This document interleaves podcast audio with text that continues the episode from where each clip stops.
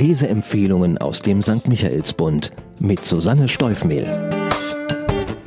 Heute habe ich das Erbe mitgebracht. So heißt der neue Roman von Ellen Sandberg, in dem sie erzählt, dass eine unverhoffte Erbschaft nicht immer etwas Gutes bedeutet.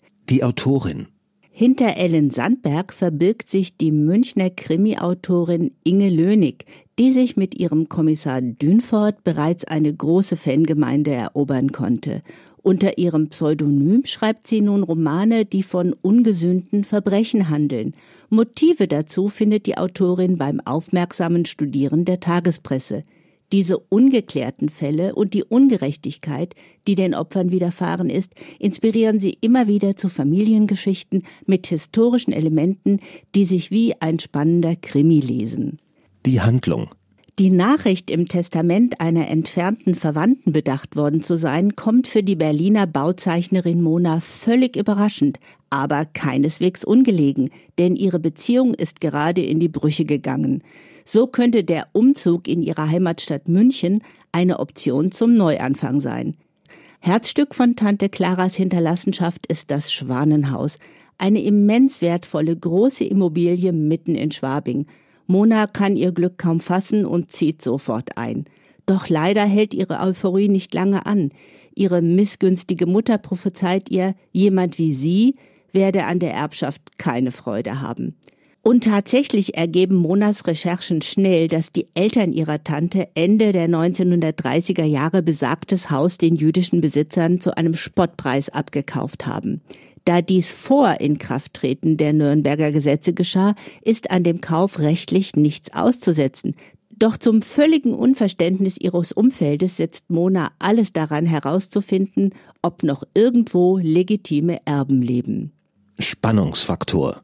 Diese Suche erweist sich als relativ unkompliziert, denn der Verkauf wurde ordentlich dokumentiert und die Nachfahren der Vorbesitzer sind schnell ausgemacht.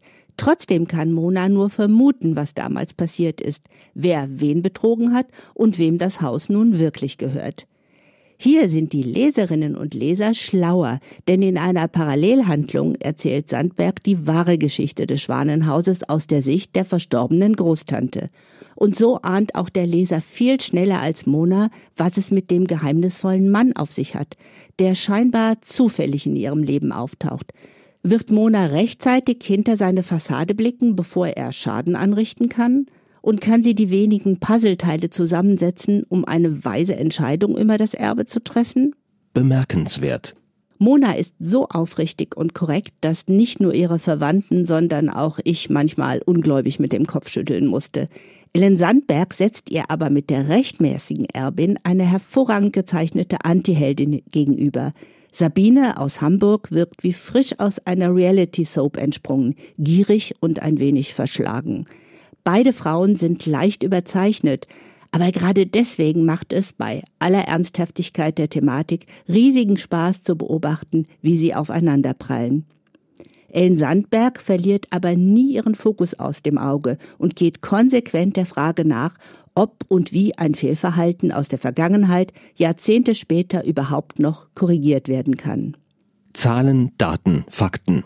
Das Erbe von Ellen Sandberg ist im Penguin Verlag erschienen und kostet 15 Euro. Zu kaufen in der Buchhandlung Michaelsbund oder online zu bestellen unter michaelsbund.de. Ein Buch, ein Podcast aus dem katholischen Medienhaus St. Michaelsbund, produziert vom Münchner Kirchenradio.